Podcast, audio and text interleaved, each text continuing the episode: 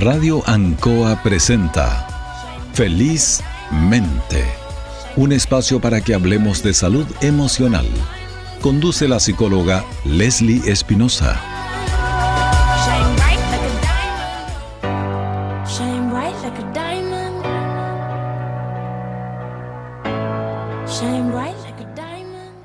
Buenas tardes, queridos auditores de Felizmente. Hoy día 2 de febrero comenzamos con un, con un nuevo capítulo de este programa dedicado a la salud emocional. Y bueno, informamos también que esta alarma del, cuerpo de bomberos que ha sonado tan reiteradamente es un gran incendio en la ruta 5 a orillas del Archibueno. Así que esperemos que las unidades que, vayan hacia allá puedan resolver eso y, no, tener mayores daños con, este incendio, que por supuesto lamentamos mucho. Bueno, hoy día en, el programa de hoy vamos a hablar acerca de, de un tema bastante importante, bastante recurrente también, y que sin duda vamos a sacar aprendizajes de él. Es un tema que moviliza muchas emociones y bueno, es acerca del duelo. Y saludo con todo amor, con todo mi cariño a quienes en este momento estén viviendo un proceso de pérdida, que muchas veces están solos, quizás son incomprendidos o, no escuchados o quizás juzgados. Y de eso vamos a hablar hoy día. Cómo elaborar un duelo y cómo ayudar a quien está padeciendo de uno de buena forma, de, forma efectiva. Bueno, acerca del duelo, decir que es un proceso natural, que es parte final de, del ciclo vital no hay nada más cierto en esta vida que la muerte. Quizás hablamos poco de ello, a lo mejor le estamos sacando el quite, pero en realidad es duro, ya es complejo. Y voy a explicarles un poquito por qué es complejo. Bueno, primero, en nuestra cultura no es fácil expresar las emociones con libertad. Mira, si uno se ríe mucho, se ríe fuerte, te tildan de chabacano o quizás poco discreto, o si tú lloras, a lo mejor muy notoriamente, eres dramático o quizás inmaduro, ¿ya? Entonces, esa es una cosa de por qué se hace difícil, ¿verdad? En otro sentido es porque mm, también estamos acostumbrados a, en la cultura de hoy a exhibir lo que es bueno para nuestra vida, los éxitos, las alegrías, los paseos, los viajes. Bueno, los Instagram están llenos de eso, ¿sí? Pero lo malo hay que silenciarlo. Tú no puedes contar que a lo mejor estás atravesando una pérdida, que a lo mejor eh, tuviste un, un, problema a lo mejor grande, te, te, echaron de la pega. Mira, ese tipo de cosas es como que mejor esconderla, ya como que se recomienda que eso no es bueno contarlo, ¿ya? Son, son formas de, de nuestra cultura y también porque es un proceso que toma tiempo. ¿ya? No se puede forzar a apurarse. Vamos a profundizar esa temática y vivimos en una cultura ahora que es la cultura de la inmediatez. Todo es rápido, todo corto, ya pasó, como decimos nosotros, era, ya fue, da vuelta a la hoja y en realidad no está así. ¿ya? Tenemos un, un, proceso de tiempo que cursar con este, con este proceso de duelo. Bueno, ¿qué es un duelo? ¿Sí? Es una pérdida de alguien o de algo que trae consigo pero un enorme dolor, ¿ya? Si es la muerte de, de un familiar o, de algún ser querido, ya obviamente va a ser algo bastante profundo, también puede ser por algo, algún siniestro que pueda ocurrirle quizás a tu casa, eh, u otra pérdida que no sea una muerte, puede ser una separación de pareja, de un amigo, eh, una enfermedad que te ha provocado alguna incapacidad, ¿sí? Todas esas cosas contribuyen lo que es un duelo. Pero el día de hoy me quiero centrar y quiero profundizar, como solamente tenemos media hora de tiempo, en lo que son las pérdidas humanas, ¿sí? La, las muertes.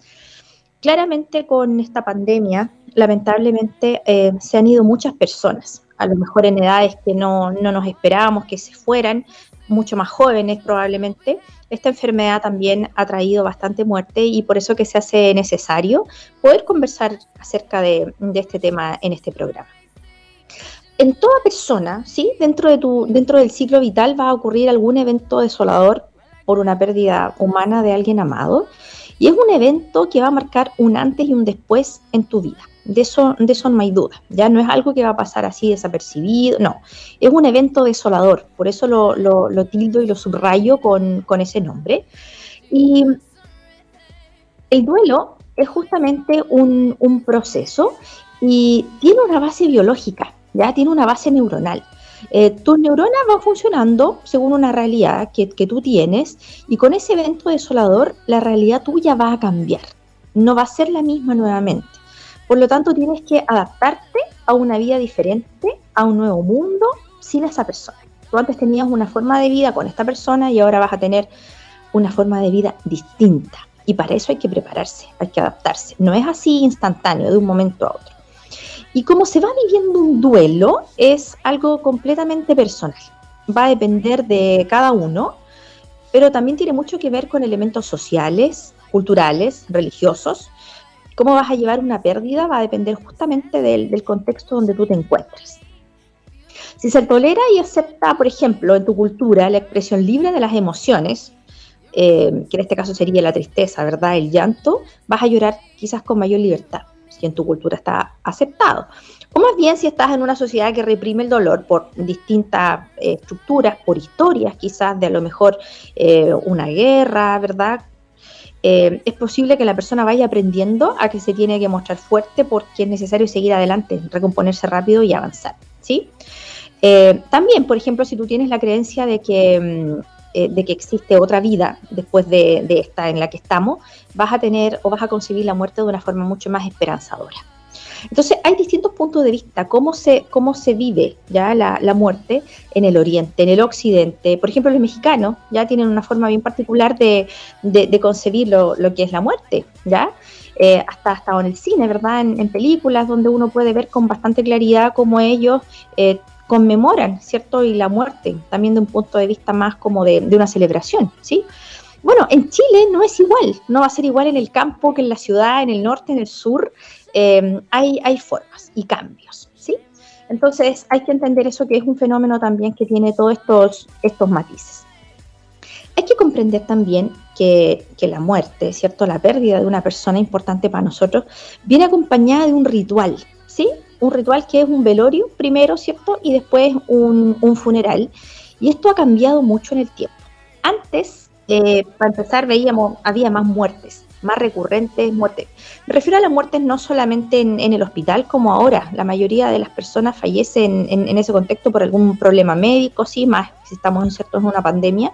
Pero antes el tema de la muerte era más frecuente, por ejemplo, en los niños en los niños pequeños, ¿sí? Se enfermaban de una neumonía, que si yo, no se podía salir de eso y morían en, en sus casas. También las madres, cuando iban a tener un, un, bebé, ¿cierto? También fallecían eh, quizás, como podríamos pensar, antes de tiempo.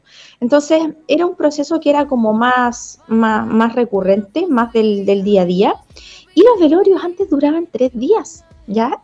Y en esos velorios había, ¿verdad? Eh, comida, eh, trago también, ciertas reuniones, conversaciones, y, ese periodo también ayudaba mucho a, procesar inicialmente lo que es una, una, pérdida. También había señales visibles, ¿sí? De que una persona estaba de, luto por el fallecimiento de un familiar porque usaba ropa negra, ¿ya? Eh, un brazalete negro también, si no, era, si no era una ropa, ¿ya? Para ser visto o identificado como eres, eres la, la persona que se duele. Por ejemplo, cuando cuando en, mi caso murió mi, mi, abuela paterna, que fue una muerte súper repentina, inesperada, de, un ataque al corazón, nadie se lo esperaba, y era joven todavía, yo recuerdo que mi papá mencionó la necesidad de usar un pantalón negro. Y como, como no como, como que lo necesitaba, como que era parte del proceso de su duelo, llevar ese pantalón negro y, y lo llevó por un tiempo importante, mientras él también pudo elaborar esa pérdida, ¿sí? Se usaban estos, estos, estos símbolos visuales también y necesarios para, para uno. También otra cosa que pasaba como en, en, en los velorios de antes era que se contrataban las lloronas. Quizás uno lo puede pensar ahora con un ojo más crítico, de decir cómo hacían eso, a lo mejor era para hacer un show, o, quizás por qué se hacía, y en realidad eh, este tema de la llorona ayudaba bastante porque era, ayudaba a la catarsis, era bastante catártico porque te ayuda en el fondo, cuando, no sé si ustedes piensen un poquito como en la historia de sus vidas, uno se contagia cuando otra persona llora. Y, estas lloronas como eran eh, eh, exageradas, ¿cierto? Para, para, llorar, la cara, ¿verdad? Esa, esa como gesticulación que uno hace cuando va a llorar y la otra persona la ve y se contagia, entonces puede llorar con mayor libertad.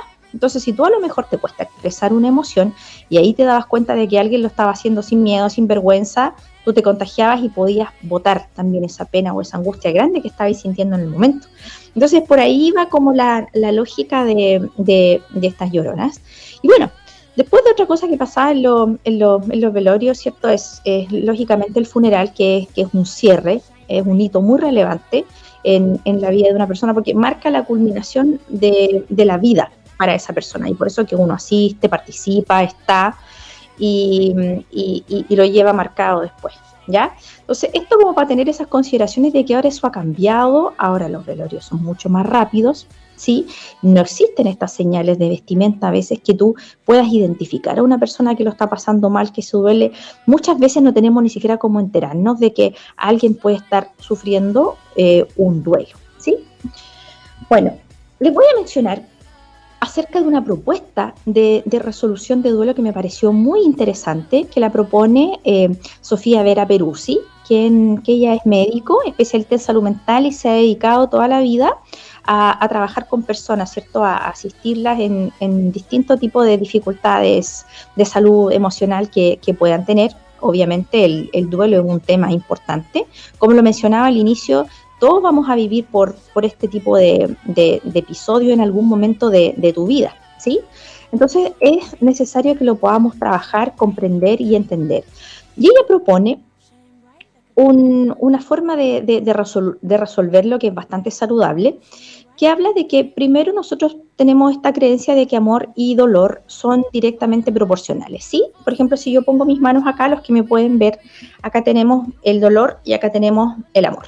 Entonces, cuando yo eh, amo a alguien, ¿cierto? Es como directamente proporcional eh, lo que me va a doler cuando esta persona fallezca, ¿sí? Entonces, cuando esta persona que yo amo tanto fallece, todo el dolor se apodera del amor que yo tenía y de alguna manera me causa un shock, me, invalida, me incapacita. Entonces lo que yo tengo que hacer es empezar a soltar de a poco este dolor. Y eso tiene un tiempo, ¿sí? No es instantáneo. Para luego, con el amor que yo tengo, lo pueda liberar y resignificarlo por un honor a la vida, ¿sí? Entonces, uno a veces piensa que mientras más amaba, más dolor sostenido va a tener y más difícil va a poder resolverse. Eh, pero la idea es poder entender este proceso como yo se lo menciono, resignificar ese dolor por el honor a la vida. Y aquí hay un tiempo, ya lo he mencionado antes, que es necesario un tiempo y mm, nadie puede pretender tener un duelo en menos de seis meses, ¿ya? Un duelo mínimo va a demorar seis meses y es lo que tarda este, proceso, este procesamiento del dolor como yo les mencionaba, de soltar este dolor que vamos a sufrir inevitablemente con una partida. ¿Sí? Se va, ¿Por qué vas a sufrir? Sufres por la pérdida, por el apego, por la costumbre, por los hábitos que tú tenías con esa persona. ¿Sí? Puede ser más también, ¿ya? Ese es un desde que yo les menciono. Los seis meses, puede ser un año, puede ser hasta dos años. ¿Ya? Entonces hay que entender y comprender que este, este periodo se demora y no es, no es automático. Y también, lógicamente, la intensidad de este dolor o, de lo que se puede tardar va a tener que ver con tu vínculo con esa persona, cuál, cuál cercano eras con él o ella que, ha partido, y también en el momento del ciclo vital en que esta persona eh, deja de estar con nosotros. Por ejemplo, si es una persona adulta mayor, no sé, más de 80 años, uno de alguna manera en su mente ya ha ido elaborando que esta persona por ciclo vital ya llega la hora de partir, porque el cuerpo ya está en, sus últimas, ¿sí? en sus últimas posibilidades de, vivir. Entonces, alguna cosa puede ocurrir ya por esas edades que la persona va a partir. Pero cuando es una persona más joven, quizás un niño, de todas maneras es una cosa mucho más, más dura y compleja. Y también si es tu, esposo, tu madre, tu padre, un hermano, un hijo, ¿sí? todo eso también va a significar o, va, a ser factor a la hora de, de, de lo que nos cueste, ¿verdad? Poder elaborar ese duelo. Entonces, cuando uno está en esta etapa, se va a dar una curva que tiene primero una fuerte intensidad, o sea, es como un golpe duro de dolor, ¿sí? Que aparece, y luego ese comienza en un declive. ¿Ya? Es lo estandarizable, súper difícil eh, hablar de, cómo es para todos los procesos psicológicos, pero tratamos de ponerle como estos márgenes para que uno pueda entender en qué medida te puedes adaptar o no, o cuándo puede haber a lo mejor una señal de alerta por algún problema. En general, todo proceso adaptativo dura más o menos seis meses. Por ejemplo, si tú entras a un trabajo nuevo, ¿ya? Te vas a demorar seis meses en poder tomar este nuevo eh, cargo, este nuevo rol y, y poder ejecutarlo a cabalidad. Ya tampoco es automático. Entonces son tres meses, dentro de los seis meses tenéis tres meses para crear nuevas redes neuronales, ¿sí? nuevas redes y tres para que esas se puedan asentar y ya fijar. Y ahí uno dice, bien, he pasado por este proceso adaptativo. Entonces, como a los seis meses de, de, este dolor intenso y tú empiezas a sentir que ese dolor de a poco empieza a decrecer y tu cuerpo empieza a encontrar una calma que no tenías, que no habías podido lograr y una serenidad y te empieza a avisar que te estás recuperando. Insisto, los seis meses son el de este, ya de ahí para adelante. Eh, y cuando ya te empiezas a recuperar desde el punto de vista eh, biológico, sí, neuronal, eh, empiezas a quizás a necesitar hacer cosas nuevas, recuperar tu vida, emprender un nuevo desafío, activarte. Y hay que tener cuidado con, las trampas también de, de, la mente, ¿sí? como lo es la culpa, que más adelante también vamos a hablar de aquello, que nos hace pensar que quizás, porque si empezamos a sentirnos recuperados en algún momento, hay algo que nos frena, es que nos dice a lo mejor... Eh, estaré bien, a lo mejor no lo quería tanto, eh, quizás eh, no, es muy pronto para yo querer activarme. Entonces, no, ya es que simplemente tu cerebro ha ido sanando porque has ido entendiendo que esto es un proceso y que tiene estos momentos para, para sufrirlo, ¿cierto? Pero después comienza este declive cuando el cuerpo se adapta a, esta nueva realidad, a tu, nueva forma de, de vida. Bueno, este amor entonces tan grande que tú sientes por esta persona, ¿sí? Eh, es importante que puedas transformarlo en, ese dolor, ¿ya? Que, el amor tan grande que tenías, este dolor que lo invadió, te pueda permitir soltar ese dolor y tener un recuerdo saludable y presente de esa persona, ¿sí? ¿Cómo lo vamos a hacer eso? ¿Cómo es posible de hacer? Hay que buscar algo significativo eh, que represente a esa persona que ya ha partido y que tú lo puedas transformar en una acción cotidiana. ¿Cómo? Por ejemplo, eh, mi abuelo, tata, ¿cierto? Muy querido, que murió hace cinco años ya, él, por ejemplo, usaba muchos dichos, ¿sí? Yo los recuerdo y los revivo con mucho cariño eh, diciendo aquellas frases que él usaba, por ejemplo, ¿sí? Entonces yo lo traigo a la memoria, lo traigo acá al presente y lo recuerdo con amor, no con ese dolor del apego, ¿sí? Por ejemplo, si fue tu mamá a lo mejor la que falleció y a ella le gustaba cocinar, bueno, revive el arte, si no tienes, eh, tienes el arte, no sé, multiplica o, enseña esta receta favorita que tenía a lo mejor eh, tu mamá y, la puedes traer acá al presente o hacer algo con algún gusto que esa persona tenía o lo que le gustaba hacer. Ese es una forma de traer al presente y honrar este amor que tú le tenías a esta persona y te vas desprendiendo de ese dolor que te causó la pérdida. Vas de a poco, de a poco. Y la Sofía también menciona que esto es como un proceso digestivo, ya como para tratar de entenderlo. Por ejemplo, en la alimentación de uno, ¿cierto? Uno incorpora a su organismo nutrientes, que hay una parte importante que son necesarias y que el cuerpo que hace los absorbe con mucha sabiduría y bota aquello en el fondo que a ti no te, no te sirve. Eso es lo que uno tendría que hacer con el dolor, ¿ya? Luego de que lo vivió, empezar a, a despojarse de él y esto vendría a ser como un proceso digestivo pero cerebral, ¿ya? A nivel neuronal. Eso es, una propuesta como de, cómo yo, si tú has vivido por un proceso, estás viviéndolo, te puede ayudar, ¿cierto? De una forma saludable y adaptativa también a, pasar por este proceso.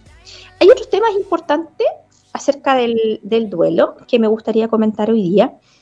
Em, que se han, se han, identificado unas fases del duelo. ¿ya? Al que le interese este tema lo puede profundizar, es, cosa de que lo busque ¿cierto? En, Google, las fases del duelo, las etapas del duelo, fácilmente se puede encontrar. Y esos también se hicieron o eh, se diseñaron con la intención de sistematizar, de dar orden a este proceso, pero no todas las personas la van a vivir todas las etapas, tampoco son lineales. Estas son, por ejemplo, la negación, el enojo, la negociación, la tristeza, finalmente la aceptación. Son fases que uno pasa, pero como todo proceso humano va, vuelve, ¿cierto? Uno entra una, sale de la otra, nunca son, son, son lineales. Uno lo trata de hacer, o las personas que, estudian acerca de esto, lo usan para que, para que uno pueda comprenderlo de mayor forma. Bueno, ¿cuándo nos tenemos que preocupar? ¿Ya? Cuando los duelos no se están elaborando bien, cuando estamos teniendo dificultades para hacerlo. Yo les voy a mencionar aquí algunos ejemplos. Ojo con esta persona, ya que se mantiene intacta, impertérrita cuando hay una muerte. ¿sí? Cuando tú eh, tienes la oportunidad de acompañar a una familia en un velorio, en un funeral, y hay una persona que está súper adaptada, ¿ya? que es el que está ahí, que saluda, que toma súper buenas decisiones con frialdad, eh, que hasta incluso puede posar una sonrisa, ¿cierto? Y ese primero juzgado por los demás porque uno le dice, oye, este se supone que no estaba tan involucrado, quizás no quería tanto, porque nosotros juzgamos ahí entre cuánto ama o cuánto sufre. Acuérdense de eso y que, es un error que nosotros cometemos. Entonces, esa persona que se está comportando de esa manera, el fuerte, más encima, como los demás lo juzgaron o creyeron que él eh, no estaba teniendo como, a lo mejor no, no le afectó tanto, no le importó mucho, lo empezamos a dejar solo, ¿ya? Y esa persona en algún momento más adelante ya se va a derrumbar y le va a caer esto, ya le va a venir así un boom y, va a ser terrible para él y probablemente se encuentre solo por lo que yo ya les cuento. Entonces esta persona está en shock, se dice que está disociada, ¿sí? Que, que no ha podido en realidad imbricarse de esta situación y, no ha podido experimentar esta pérdida del dolor, ¿ya? Entonces, este es un tema que en algún momento va a pasar y hay que tener atención cuando nosotros visualicemos una persona así, de acompañarla, ¿cierto? De asistirla y ver que en algún momento eh, va a encontrar este, este momento doloroso y quizás se demore un poco, ¿ya? Em, hay algunos eh, duelos que la gente eh, silencia o, o sigue en este shock o niega también y que aparecen después de 15, 30 años después por no haberlo vivido en el momento. Este se llaman duelos tardíos. Y no es que la persona eh, no lo vaya a poder eh, vivir después de esos años, sí puede, pero igual va a necesitar algún tipo de, ayuda porque eh, no es fácil. También el duelo es patológico cuando se pasa de los dos años, ¿sí? Cuando tú ya sientes que no puedes retomar el carril de tu vida, que, no, sentiste nuevamente ganas de, de, avanzar, de hacer cosas nuevas, de honrar quizás, como yo les mencionaba antes, a la persona, y ahí también habría que consultar, ¿sí? Em, otro factor que es también em, que no es bueno, que no es positivo, es cuando las personas dejan, por ejemplo, una habitación de una persona que, ha muerto como si el tiempo se hubiese congelado, como que nunca hubiese pasado nada, ¿ya? Em, puede significar para, esta familia, ¿cierto? Que está muy apegada a la memoria de esa persona, eh, que quieres que nunca se te olvide, que, siempre esté ahí, intacta, ¿sí? Pero en realidad es una tremenda traba a la evolución de la familia. Tú en vez de soltar este dolor, ¿sí? En transformarlo para honrar la vida, empiezas a perpetuar el dolor y no te puedes despedir finalmente y, honrar la vida, que es lo que deberías hacer. Entonces, probablemente esa persona, si han pasado 10 años, 15 años que falleció, ya hubiese hecho cambios ella misma ahí, hubiese botado cosas, pintado la pieza, dado vuelta a los muebles. Entonces, son temas que hay que pedir ayuda si estamos ahí, si conocemos a alguien que le está pasando una situación así, eh, son, son, son procesos que no están siendo saludables ¿sí? para esa persona en particular, para, para esa familia. Aquí hago yo un llamado a la conciencia. ¿sí? Eh, el proceso del duelo tiene que ser bastante consciente. Entonces, entendiendo que es una pérdida, como yo se los mencionaba, va, a doler, y es súper em, adaptable ¿sí? y natural, sano, botar esa pena a través del llanto. ¿sí? Esa es la emoción que nace, el, llorar, el poner fuera, ¿cierto? Con un llamado a conciencia y que es un tiempo que va a durar ese dolor. Seis meses te va a doler, que, te, te vas a demorar en que ese dolor se empiece a ir de a poco, pero hay que vivirlo, ¿sí?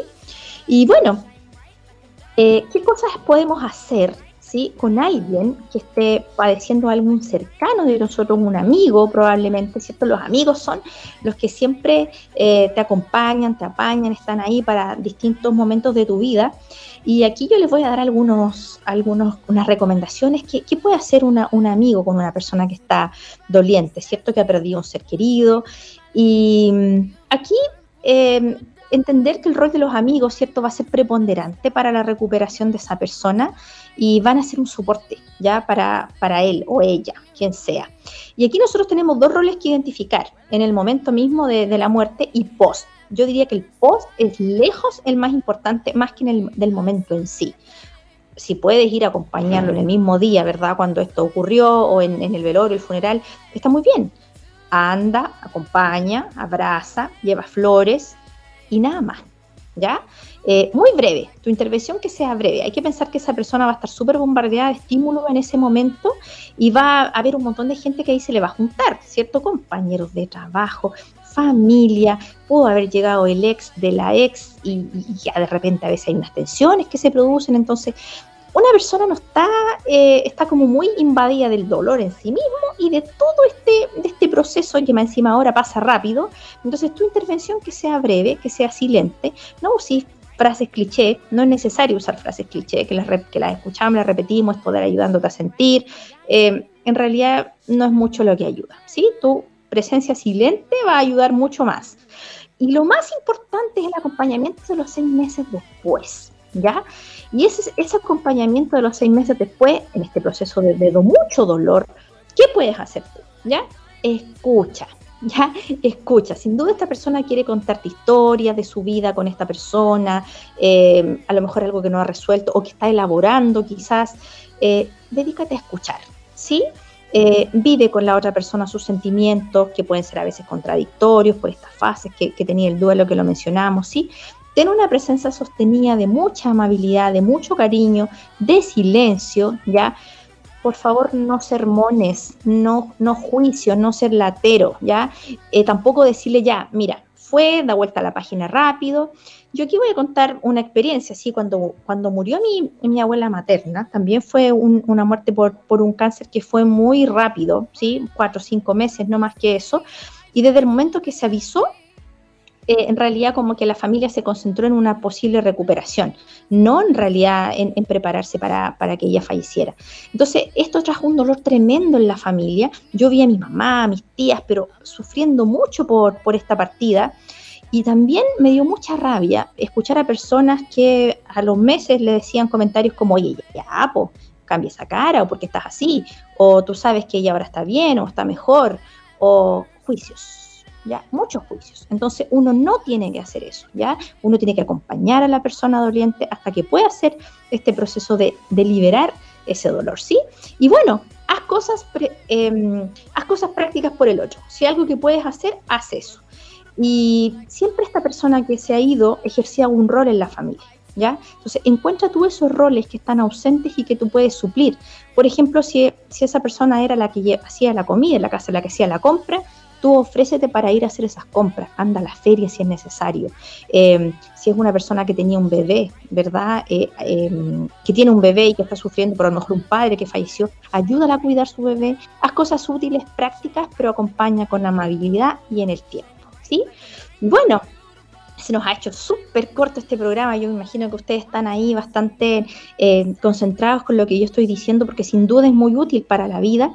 Y antes de que finalicemos con, nuestro tema de cierre, que cualquier experiencia vinculada a la muerte que tú tengas que vivir, acuérdate de que tú estás vivo y que puedes honrar la vida, celebrarla, cuidarla, valorarla y disfrutar a tus seres amados porque no sabemos, nunca sabe cuándo esto puede ocurrirte a ti o alguien que tienes cerca.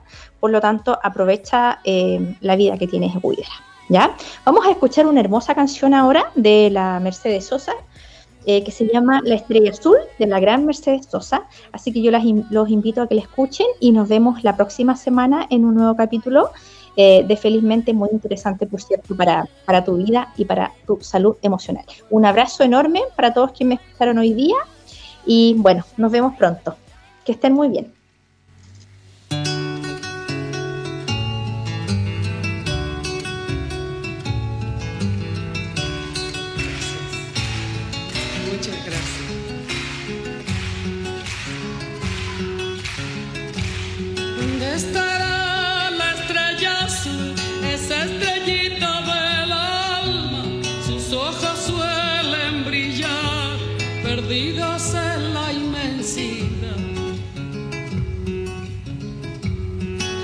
Ese sueño que está aquí y se ilumina el camino cuando aparece el fulgor cerquita de mi corazón.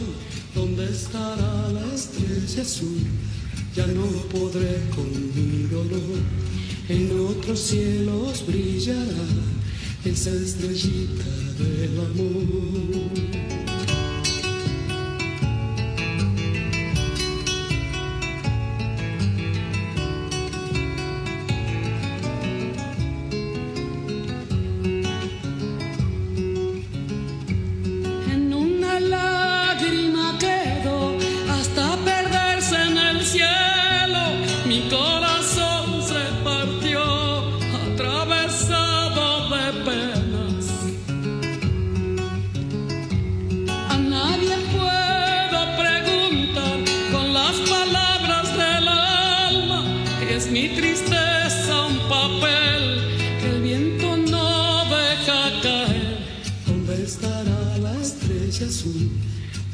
Podré con mi dolor.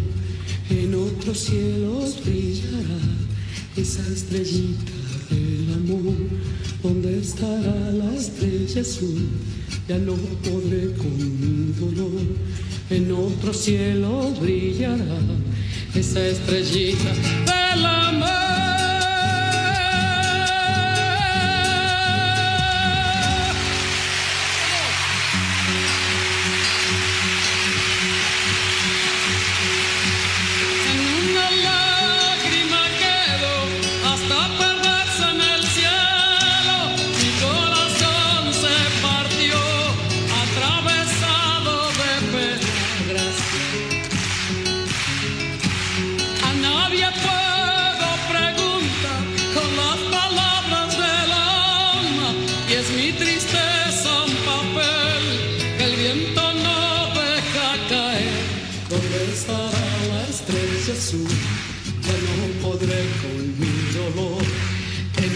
Cielos brillará esa estrellita del amor.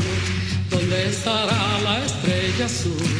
Ya no podré con mi dolor. En otros cielos brillará esa estrellita del amor.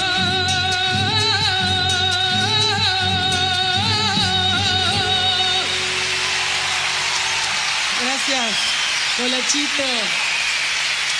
Nicolás Brizuela la guitarra, con Interesante conversación. Los esperamos el próximo miércoles a esta misma hora, porque su bienestar emocional es lo más importante.